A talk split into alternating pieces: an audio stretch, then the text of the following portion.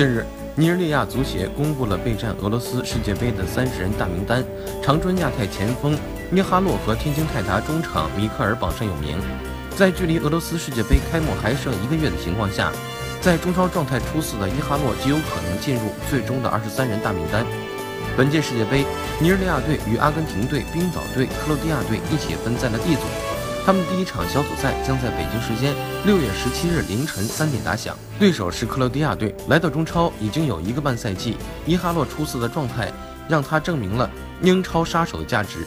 他认为进不进球，自己的状态都是比较稳定的，而且今年的状态比去年好。在伊哈洛看来，他不仅代表尼日利亚国家队，而且也代表长春亚泰队。他希望有亚太队友和中国球迷的支持，尼日利亚队会在世界杯上好运相伴。